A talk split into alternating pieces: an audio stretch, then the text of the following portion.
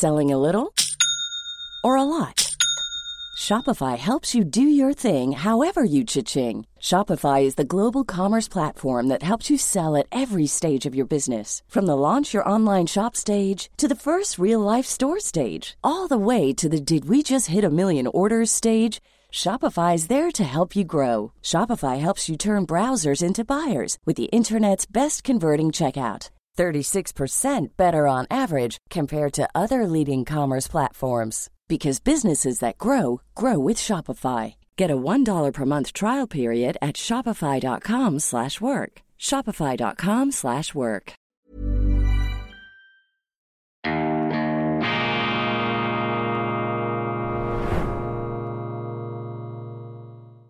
Grüezi miteinander. Ich begrüße Sie ganz herzlich zu einer erneuten Folge von Weltwoche Daily Spezial. Mein Name ist Roman Zeller. Wir sind hier heute live in München und zwar mit Professor, Soziologieprofessor Rüd Koppmanns. Vielen herzlichen Dank, dass Sie sich Zeit nehmen. Guten Abend. Danke. Ähm, Rüd Koppmanns hat ein wahnsinnig interessantes Buch geschrieben, die Asyllotterie. Eine Bilanz zieht er darin von 2015 bis zum heutigen, bis zur Gegenwart, mit bis und mit Ukraine, Krise, Flüchtlingspolitik. Ähm, Sie sind der meist zitierteste Migrationsforscher Europas, Professor der Humboldt-Universität. Ja, ich frage Sie ganz direkt am Anfang, Asyllotterie, Ihre Bilanz 2015 bis heute, Ukraine-Krieg, Flüchtlingskrise, heute wieder. Was ist Ihre zentrale Erkenntnis von Ihrem Buch? Ähm, die Bilanz ist das, äh, die, die, Bilanz ist das, äh, das Ergebnis äh, der Flüchtlingskrise von 2015, 16 und von der europäischen Flüchtlingspolitik in vielen Hinsichten äh, ein negatives ist. Äh, und zwar in allererster, an allererster Stelle für die Menschen in der Welt, die Schutz bedürfen selbst. Äh, weil wir viele von denen äh, in Stich lassen, äh, weil sie es nicht bis nach Europa schaffen. Und die, die es wohl nach Europa schaffen, einen extrem gefährlichen Weg auf sich nehmen müssen und dabei äh, alleine in den letzten zehn Jahren und alleine im Mittelmeer mehr als 20.000 Menschen gestorben sind. Da zähle ich noch nicht mal den, äh, auch noch Tausende bis Zehntausende Leute, die äh, auf dem Weg durch die Sahara gestorben sind. Also es sind horrende Zahlen.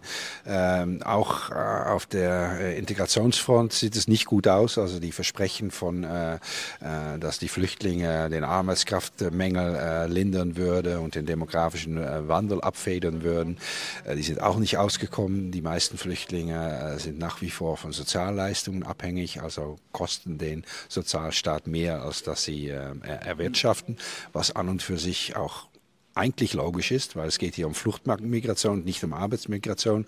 Nichtsdestotrotz, es wurde uns etwas anderes vorgespiegelt, von, von Arbeitgeberseite. Arbeitgeber haben natürlich ein Interesse daran, weil die, die Flüchtlinge, die sie gebrauchen können, die sind natürlich, die nehmen sie dankend an.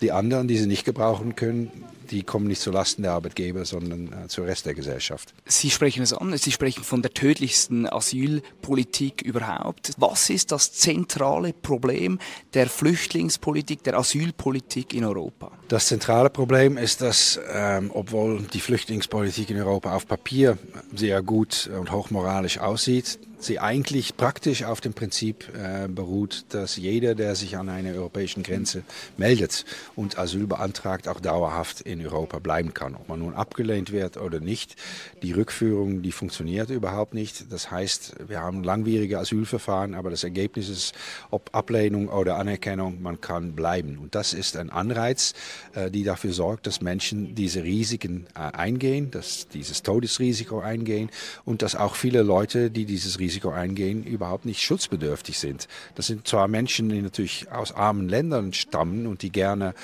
das verstehe ich völlig, die lieber in Europa mhm. leben möchten als, sagen wir mal, in Nigeria. Aber dafür ist natürlich das Flüchtlingsrecht nicht gemeint. Das müssten wir über Arbeitsmarktmigration lösen äh, und nicht über das Flüchtlingsrecht. Was würden Sie sagen, warum nimmt dieses Problem, das Sie jetzt beschreiben, tödliches Migrationsasylsystem, wieso nimmt die Politik sich dem nicht an und wieso kuschen die Medien davor? Na, ich würde erstmal differenzieren zwischen äh, den ukrainischen Flüchtlingen und äh, den meisten anderen Flüchtlingen. Also die ukrainischen Flüchtlinge machen natürlich momentan den größten Teil äh, der Flüchtlinge, die in den letzten äh, zwei Jahren zu uns gekommen sind, aus. Äh, und sie haben tatsächlich keinen anderen Ausweg äh, als Europa. Also für diese Gruppe bin ich unbedingt dafür, dass wir keine äh, Begrenzung der Zahl einführen und dass wir diese Leute Schutz geben, weil wir sind die Einzigen, die das können in Europa. Die Ukrainer können auch nirgendwo anders hin. Sie haben Russland im Rücken und der einzige Ausweg ist, ist Europa. Die Sache liegt aber anders für Flüchtlinge aus den meisten anderen Ländern der Welt, weil sie nicht direkt von dem Verfolgerstaat oder von dem Kriegsstaat in die Europäische Union äh, flüchten oder in die Schweiz flüchten, sondern über ein oder mehrere äh, äh Drittstaaten, wo sie nicht politisch verfolgt werden und wo sie nicht Kriegsgefahr ausgesetzt sind. Deshalb für diese Gruppe kann man durchaus äh, eine Begrenzung einführen und was ich, wofür ich plädiere, ist, dass mhm. man für diese Gruppe das individuelle Asylrecht dadurch einschränkt, dass man sagt, okay, wenn ihr an der europäischen Grenze erscheint, habt ihr ein Recht auf ein Asylverfahren, aber steht nirgendwo im internationalen Flüchtlingsrecht, dass es ein Recht gibt, sich selbst das Land auszuwählen, wo man Schutz bekommen möchte. Also brauchen wir Abkommen mit Drittstaaten, äh, dass zum Beispiel in Tunesien oder in Albanien oder in Marokko oder in Senegal ähm, Asylverfahren durchgeführt werden, dort Menschen auch Schutz bekommen können. Natürlich müssen da die internationalen Rechtsregeln respektiert werden, aber damit könnte man die Anreize ähm, ähm, ähm, äh, wegnehmen, um sich in wackelige Boote äh, zu setzen, in den Versuch, den Mittelmeer zu überqueren. Wie realistisch ist dieser Vorschlag, für den Sie jetzt gerade plädiert haben? Kümmert sich die Politik darum? Wird der überhaupt besprochen in den Medien? Wie sieht es damit aus? Ja, ich nenne es im Buch eine realistische Utopie. Äh, also realistisch, weil es durchführbar ist, weil es auch rechtlich möglich ist. Ähm, aber es ist ähm, äh, immerhin noch eine Utopie, weil das Asylthema natürlich ein Dauerstreitthema in der Politik ist. Es ist nicht ein sehr kompromissfähiges Thema, sowohl zwischen politischen Parteien innerhalb einzelner Ländern als auch zwischen den Ländern der Europäischen Union. Also das Finden eines politischen Kompromisses, das ist äh, das Schwierigste, aber das gesagt haben, es gibt Ansätze auch in Europa jetzt, dass äh, über Lösungen, die in die Richtung gehen von dem, was ich vorschlage, nachgedacht wird. Äh, Großbritannien und Dänemark äh, überlegen sich jetzt, äh, eine Auslagerung von Asylverfahren vorzunehmen. Ähm, und auch in der deutschen Bundesregierung wird über solche Lösungen nachgedacht. Es wurde im Januar ein Sonderbeauftragten für Migrationsabkommen mit Drittstaaten ernannt, Joachim Stampf von der FDP. Und eine eine seiner Aufgaben ist auch auszuloten, ob es Möglichkeiten gibt, mit Drittstaaten Abkommen zu schließen über die Durchführung von Asylverfahren dort. Einige Hoffnung habe ich schon. Wenn jetzt diese Hoffnung sich nicht bewahrheitet, wenn sich das nicht realisiert, wenn es nicht geschieht, Worauf steuert Europa zu? Worauf bewegen wir uns hin? Wie dramatisch ist die Lage? Was droht uns in Zukunft? Naja, uns droht das, was wir auch in der Vergangenheit äh, schon hatten. Also äh, es drohen äh, mehrere tausende Tote pro Jahr im Mittelmeer. Äh, es droht ein weiteren Aufstieg des Rechtspopulismus. Es wird die äh, Erpressbarkeit äh, Europas durch Autokraten um uns herum bestehen bleiben, durch Erdogan, Putin, Lukaschenko und so weiter, die ja wissen, wir brauchen nur die Menschen an den europäischen Grenzen zu bringen und Europa ist denen hilflos ausgeliefert oder muss Zaune bauen, dann haben wir schöne Bilder für den, für den Autokraten, schöne Bilder von Europa, äh, der sich unmenschlich verhält. Äh, das kann dann gut für die Propaganda benutzt werden. Äh, die Integration äh, wird nicht gut laufen, weil wir viele Leute haben, die eigentlich abgelehnt sind, deshalb keinen äh, sicheren Rechtsstatus haben, zur gleichen Zeit nicht abgeschoben werden können. Das hat Folgen für die Kriminalitätsbelastung Belastung dieser Gruppe. Ähm, wir werden viele Flüchtlinge in den Stich lassen. Wir werden äh, erpresst werden äh, von äh, Autokraten um uns herum. Also die Vorhersage für die Zukunft ist in diesem Fall keine schwere, weil wir kennen die Vergangenheit. Die Vergangenheit beschreibe ich in meinem Buch. Ich beschreibe ja das Erbe der Flüchtlingskrise äh, und das ist auf allen Fronten äh, kein schönes Erbe. Das hat Sonnenseiten. Äh, es gibt natürlich einen Teil der Flüchtlinge, die sehr gut integriert sind sind, die auch tatsächlich äh, in den Arbeitsmarkt äh, ähm, ähm, integriert sind, die auch zum Teil auch Fachkräfte sind, Ärzte zum Beispiel. Syrer sind die größte Gruppe von ausländischen Ärzten in Deutschland. Also es gibt die positiven Beispiele, aber äh, im Großen und Ganzen ist es jetzt nicht etwas, äh, äh, das man eigentlich so in der Zukunft weiterführen sollte. Und ich betone nochmal, äh, als allerwichtigste äh, äh, finde ich da, dass das Asylregime, das wir momentan haben, vor allem auch aus, der, aus dem Gesichtspunkt der Bedürfnisse der Menschen in der Welt, die wirklich Schutz bedürfen, äh, überhaupt nicht effektiv und effizient ist. Wenn wir jetzt ähm, an, die, an, eine, an eine Verantwortlichen denken. Sie haben gesagt, diese, das ist das Erbe der Flüchtlingspolitik oder der Flüchtlingskrise 2015. Wurden Verbesserungen gemacht, wurden die gleichen Fälle wiederholt. Wer ist, wer ist eigentlich für Sie der Hauptverantwortliche oder die Hauptverantwortliche, die ja, die, die falsche Abzweigung genommen hat? Da hat niemand äh, wirklich eine falsche Ab Abzweigung gen äh, genommen, weil die Problematik ist eigentlich schon mindestens seit Anfang der 90er Jahre da. Also das ist das kann man nicht äh, eine, ich weiß, in welche Richtung Sie wollen. Sie wollen, dass ich sage jetzt Angela Merkel. Ich finde, äh, die hat äh, vieles falsch gemacht, äh, aber sie hat auch vieles falsch gemacht, weil das Asylsystem Politiker auch in Ecken treibt, wo sie nur falsche Entscheidungen treffen können. Ähm, äh, in dem Sinne muss man das nicht personalisieren. Äh, wir haben einfach ein System, das extrem dysfunktional ist, das dysfunktional ist auch aus dem rein humanitären Gesichtspunkt äh, der Flüchtlingshilfe, äh, geschweige denn von den Integrationsproblemen und den Problemen, die jetzt äh, für die aufnehmenden Gesellschaften entstehen. Das ist, das ist ein systemisches Problem, das man jetzt nicht einzelne Politiker anlasten kann. Gibt es ein Land, das ein Role Model ist, ein Vorbildland bezüglich Migration? Ach, kein Land ist perfekt, aber es gibt ein Land, das etwas gemacht hat, äh, das äh, Europa, wovon Europa lernen sollte, und das ist Australien. Äh, Australien hatte Anfang der 2000er mit sehr ähnlichen Problemen zu kämpfen wie Europa. Viele Flüchtlinge, die über die Meere um Australien herum, vor allem aus Indonesien oder über Indonesien, sollte man sagen, es waren keine Flüchtlinge aus Indonesien, aber sie kamen über Indonesien nach Australien, starben viele Leute auf hoher See.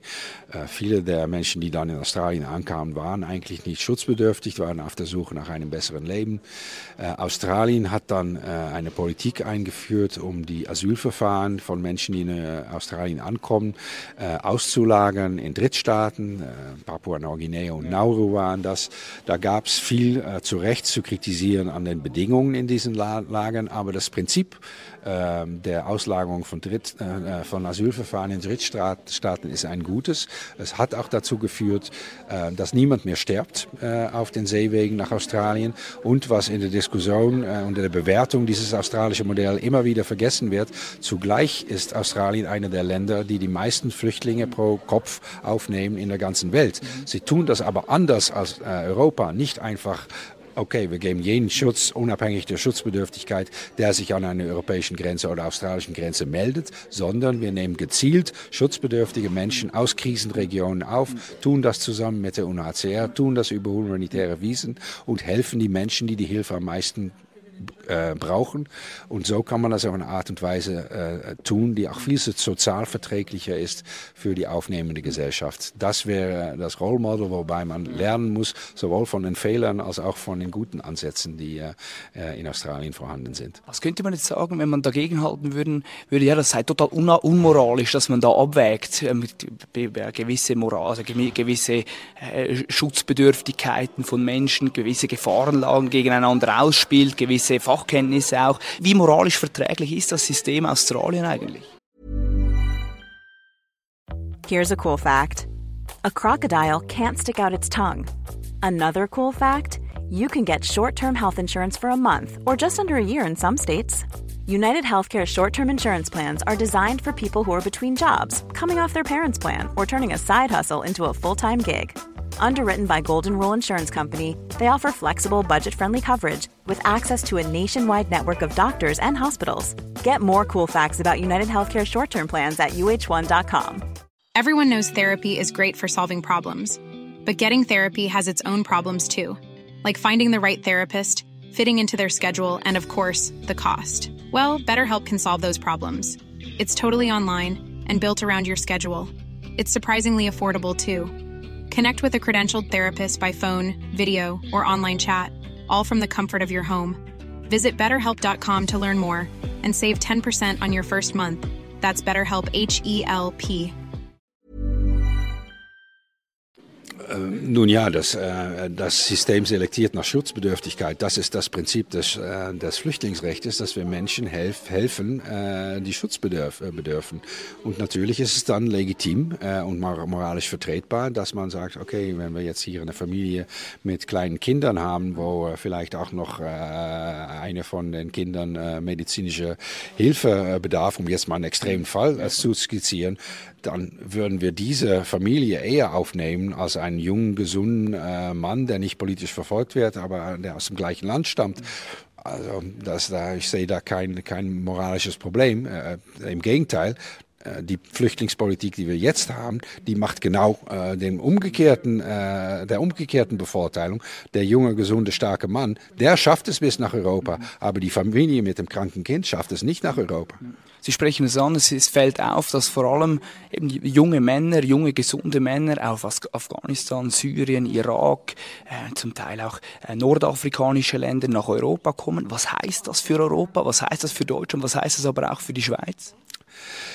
Naja, das heißt, äh, dass wir damit eine Gruppe äh, von Flüchtlingen hierher äh, bekommen, die die am meisten problematische Gruppe ist, die man bekommen kann. Erstmal sind alleinstehende junge Männer aus Ländern mit meistens sehr patriarchalischen Kulturen, wo ganz andere Auffassungen bestehen über Geschlechterrollen, über Familienverhältnisse und so weiter.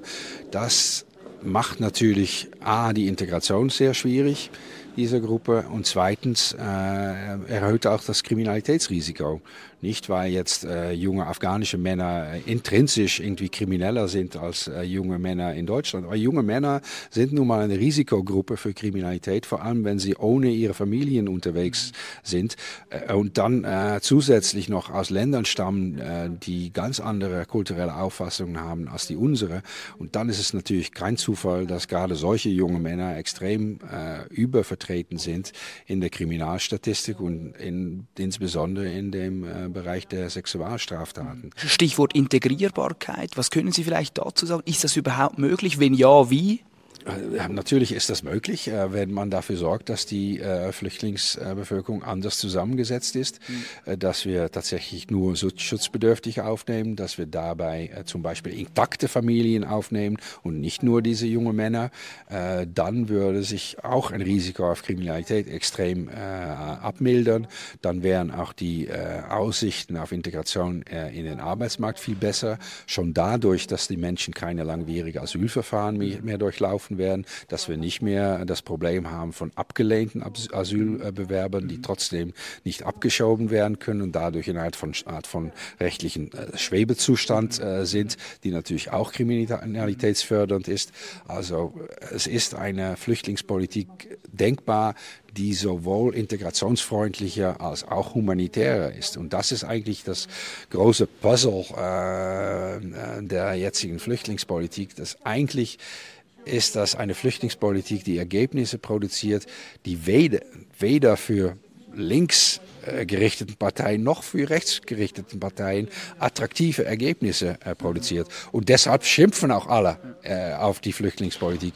Nur schafft man es aus, letztendlich aus aus meiner Sicht aus elektoralen, äh, also äh, Parteiwettbewerbsmotivierten äh, Gründen nicht einen vernünftigen Kompromiss zu schließen. Und dieser Kompromiss konnte, könnte daraus bestehen, dass man einerseits das individuelle Recht, um in Europa äh, ein Asylverfahren zu bekommen, begrenzt und zu gleicher Zeit über Kontingente äh, die Aufnahme von Flüchtlingen vergrößert, sodass die humanitäre Leistung gleich bleibt, aber auf eine Art und Weise erbracht wird, die viel integrationsfreundlicher ist. Sie sind Soziologe, Sie untersuchen diese Migrationsflüsse beziehungsweise auch die Integration dieser, dieser Migrationsflüsse. Jetzt haben wir verschiedene Beispiele in Europa, beispielsweise in, in, in Schweden, das quasi so eine Art Ghetto, Ghettoisierung und Verkleinisierung erlebt. Wir haben die Moscheen in, in, in Deutschland. Wann, wann würden Sie sagen, was verträgt eine Gesellschaft an eben fremden Kulturen, fremder Zuwanderung, die eben nicht die gleichen Werte hat, wie jetzt im Ukraine-Krieg äh, propagiert wird. Wie viel verträgt eine Gesellschaft, bis es kippt? Gibt es da Parameter? Kann man das irgendwie ausrechnen da eine Zahl nennen? Das kann man nicht so ausrechnen. Das hängt natürlich äh, in, in einem großen Ausmaß auch damit zusammen, wie gut die sozioökonomische Integration gelingt wenn Menschen äh, einen Job finden, äh, wenn Menschen äh, im Bildungssystem vorankommen, äh, dann kann man auch kulturelle ähm, Grenzen besser überwinden. Ich will nicht sagen, dass man die äh, Konflikte ganz abmildert, aber äh, das ist der Grund, warum ähm, die Integration von Muslimen zum Beispiel mhm. in Nordamerika viel besser verläuft als in Europa weil die äh, Muslime, die äh, nach äh, Nordamerika auswandern, meistens hochgebildet sind, weil sie ja nach, nach einem Arbeits auf Arbeitsmarktimmigration äh, äh, ausgerichtetes System auch nach diesen Kriterien selektiert werden. Also der Durchschnitt äh, des Bildungs durch das Bildungsniveau von Muslimen in äh, Nordamerika ist höher als das der ansässigen Bevölkerung. Und wenn die Menschen natürlich Jobs haben und nicht von Sozialleistungen abhängig sind, äh, dann äh, verläuft die Integration viel besser und friedlicher, auch wenn es dann vielleicht nicht auf der sozialen Ebene zu einer großen Annäherung, vielleicht ist die, die Heiratsquote zwischen Muslimen und Nicht-Muslime in den USA nicht höher als bei uns, aber durch die besser gelingende äh, äh, äh, Arbeitsmarktintegration, Bildungsintegration werden solche kulturelle Gegensätze äh, zumindest abgemildert. Und deshalb, deshalb sage ich immer, die beste Integrationspolitik ist eine bessere gesteuerte Zuwanderungspolitik. Mhm. Mhm. Was muss jetzt Europa konkret tun, Deutschland, die Schweiz, damit eben auch hochqualifizierte muslimische äh, Bevölkerungsgruppen einwandern und nicht, und nicht solche, die man eigentlich unter dem Strich gar nicht will? Na, der Punkt ist, dass wir in Europa momentan äh, voll beschäftigt sind äh, mit der Integration von Menschen, äh, die über ähm, die äh, Fluchtmigrationsroute nach Europa kommen und dadurch keine Kapazitäten frei sind und auch keine politische Legitimität in der Bevölkerung darum äh, da ist, um groß äh, Arbeitsmarktmigrationsprogramme äh, aufzulegen. Es ist, das muss man auch dazu sagen, für Arbeitsmigranten auch nicht immer attraktiv nach Europa zu wandern, weil äh, rechtspopulistische Parteien hier stark sind, weil es natürlich neben der Kriminalität, die mit äh, Fluchtmigration zusammenhängt, auch eine, Migra äh, auch eine Kriminalität, eine politische Kriminalität gegen Flüchtlinge Flüchtlinge und gegen Migranten gibt. Mhm. Äh, und das ist auch etwas, das Arbeitsmigranten, die hochgebildet sind, auch abschreckt. Und diese, diese Konflikte, die werden gefördert durch dieses kontraproduktive äh, Fluchtregime, äh, das wir in Europa haben. Also wenn wir dafür, wenn wir es schaffen, die Fluchtmigration zu befrieden, und in geregelten Bahnen äh, zu kanalisieren. Wie gesagt, das bedeutet nicht, dass man weniger Menschen helfen muss, aber dass man das tatsächlich konzentriert mhm. auf die wirklich Schutzbedürftigen. Dann haben wir auch die politischen äh, und die äh, Integrationskapazitäten frei, um auch die Arbeitsmarktmigration äh, in größerem äh, Umfang ähm, ähm, zu meistern. Und dann wird Europa auch attraktiver für solche Arbeitsmigranten, weil das ist, das ist ein, ein tatsächliches Problem wir haben in Europa, bestimmt auch in der Schweiz, sicherlich in Deutschland und auf der europäischen Ebene eigentlich schon viel gemacht, um uns attraktiver zu machen für Arbeitsmigranten. Aber das Image von Europa in der Welt wird dominiert von den Konflikten, äh, die durch die Fluchtmigration äh, produziert werden. Und dadurch gelingt es Europa nicht, die Migranten anzuziehen, die wir eigentlich brauchen. Wie viele Leute, Nordafrika, Nahost, würden eigentlich bereitstehen, um sofort nach Europa auszuwandern? Nun ja, sofort, äh, das ist schwer zu sagen. Man, man, wir fragen das den Leuten natürlich in, äh, in Umfragen, äh, ob sie ähm, äh, die Motivation haben, um nach Europa zu kommen und auch, ob sie schon konkrete Vorbereitungen dafür getroffen haben. Ähm, das sind in manchen Ländern bis zur äh, 50, 60, 70 Prozent, die sich gut vorstellen mhm. könnten, nach Europa zu ziehen und äh, 10, 20, 30 Prozent, die sogar schon äh, konkrete Vorbereitungen in die Richtung getroffen haben. Was sie daran hindert, ist natürlich, dass äh, in dem jetzigen äh, System es sehr kostspielig und riskant ist, nach Europa zu kommen, sodass nicht äh, allzu große Zahlen das, kommen, das machen. Aber man muss sich keine Illusionen machen, was eine Politik der offenen Grenzen äh, bedeuten würde, die man natürlich auch als Antwort auf die Probleme äh, der Fluchtmigration und den Toten im Mittelmeer formulieren könnte. Man könnte sagen, dann machen wir einfach die Grenzen auf. Dann stirbt natürlich niemand mehr, weil dann können alle legal mit dem Flugzeug kommen. Und dann muss man sich schon äh, darauf äh, äh gefasst machen, dass, dass viele Millionen sich auf den Weg machen würden. Und das, das würde natürlich die Integrationskapazitäten unserer Gesellschaften übersteigen, weil es, weil es nicht unbedingt die Fachkräfte dann sein werden. Und was erhoffen Sie sich? Sie erhoffen sich ein besseres Leben oder manche äh, erhoffen sich tatsächlich auch Sicherheit äh, in Europa. Ähm, also sie tun äh, das Gleiche, was Sie oder ich tun würden, äh, wenn wir in der gleichen Lage wären. Also es, es bringt nichts, da jetzt irgendwie die Menschen äh, die Schuld äh, in die Schuhe zu schieben. Man muss nur realistisch bleiben. Wir können nicht alle Menschen, wir können nicht alle 100 Millionen Flüchtlinge, die es auf der Welt äh, gibt, helfen, obwohl viele von ihnen äh, schon gerne nach Europa kommen möchten. wir können auch nicht alle, also schon gar nicht alle Menschen auf der Welt helfen, die gerne nach, nach Europa kommen würden äh, zum Arbeiten als Arbeitsmigrant. Das ist einfach unmöglich und deshalb brauchen wir eine dosierte, selektive Migration und eine solche Migration brauchen wir auch. Das muss darüber muss man auch im Klaren sein. Ohne Migration und ohne Zuwanderung ähm, ist ähm, Europa auch zum Tode verurteilt. Eine Zukunft ohne Zuwanderung, die gibt es in Europa nicht. Also Sie plädieren eigentlich gegen einen freien Personenverkehr auf der ganzen Welt. Jedoch gibt es in Europa Schengen Dublin Stichwort. Was halten Sie von diesem Abkommen, der eigentlich den freien Personenverkehr in, der, in, in Europa, im EU-Raum, auch in der Schweiz äh, übrigens garantiert? Was ist von Schengen Dublin zu halten? Ich finde Schengen eine, eine große äh, Errungenschaft, äh, aber zugleich ist Schengen natürlich der Grund, warum äh, das Dublin-Abkommen nicht funktioniert. Weil das Dublin-Abkommen geht davon aus, dass äh, Asylsuchende bleiben sollten in dem ersten Land, wo sie angekommen sind. Äh, und das kann man natürlich nur durchsetzen, wenn man Grenzen in Europa hat. Wenn man sie nicht hat, dann werden die Leute weiterziehen. Ähm, also die zwei Sachen sind miteinander im Gegensatz. Was würden Sie der Schweiz als kleines Land inmitten von Europa, nicht EU-Mitglied, aber bei Schengen und Dublin bei diesem Abkommen dabei. Was würden Sie da raten? Wie soll man dies mit diesem Abkommen, soll man das kündigen, soll man da bleiben? Ist das gut, ist das schlecht für die Schweiz? Wie sehen Sie das? Natürlich ist das eher gut für die Schweiz, äh, im, im Schengen-Rahmen zu bleiben. Ich würde die Schweiz raten, zusammen mit den anderen äh, Ländern Europas, die von äh, der Flüchtlingsproblematik am meisten betroffen sind. Und da sind die Hauptzielländer, wozu die Schweiz gehört, zusammen mit Deutschland, Niederlande, Schweden und noch ein paar andere, und die im Mittelmeer-Anrainerstaaten, die Länder sind, wo die Flüchtlinge zuerst ankommen, wo auch die, äh, die negative Begleiterscheinung der Toten im Mittelmeer äh, äh, akut gefühlt wird, weil es ist dort, wo die Leichen anspülen, wo die Wrackstücke der Boote anspülen, wo die Menschen damit klarkommen müssen.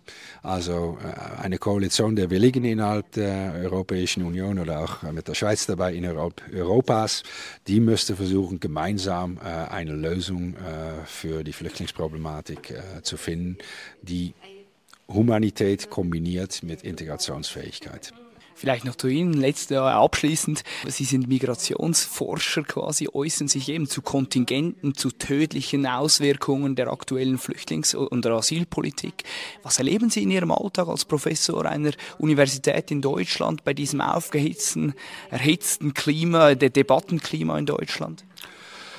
Ja, ein, ein, ein Wechselbad der Gefühle. Also ich äh, erlebe auf der einen Seite viel Zustimmung äh, und äh, Zustimmung äh, manchmal aus Kreisen, wo ich Zustimmung nicht wähle, äh, haben möchte, aber oft auch äh, von Leuten aus der Praxis, die diese Probleme wiedererkennen und, äh, und ähnliche Lösungen auch unterstützen. Das ist das eine. Auf der anderen Seite ist es natürlich so, wenn man sich auf diesem verminten Terrain begibt, dass man auch Anschuldigungen von Rassismus und äh, Wasser auf den Mühlen von Rechtspopulisten und so weiter, das Das ist leider äh, unvermeidlich. Das wird wahrscheinlich auch wieder passieren, weil ich mit Ihnen geredet habe.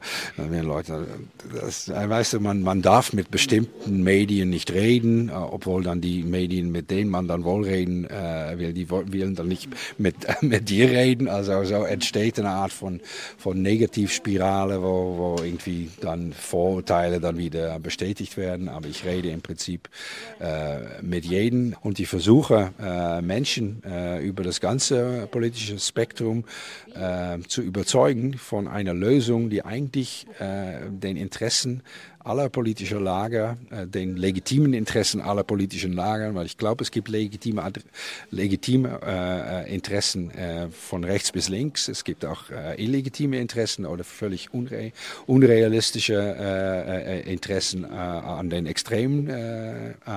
aber es gibt viele Anliegen, die verständlich sind und die berücksichtigt werden sollten. Und ähm, wenn, wenn es mir gelingen kann, sozusagen, um eine Brücke zu schlagen äh, und eine, eine Lösung zu propagieren und durchzusetzen, die tatsächlich Humanität äh, mit Realismus äh, und mit Integrationsfähigkeit kombiniert.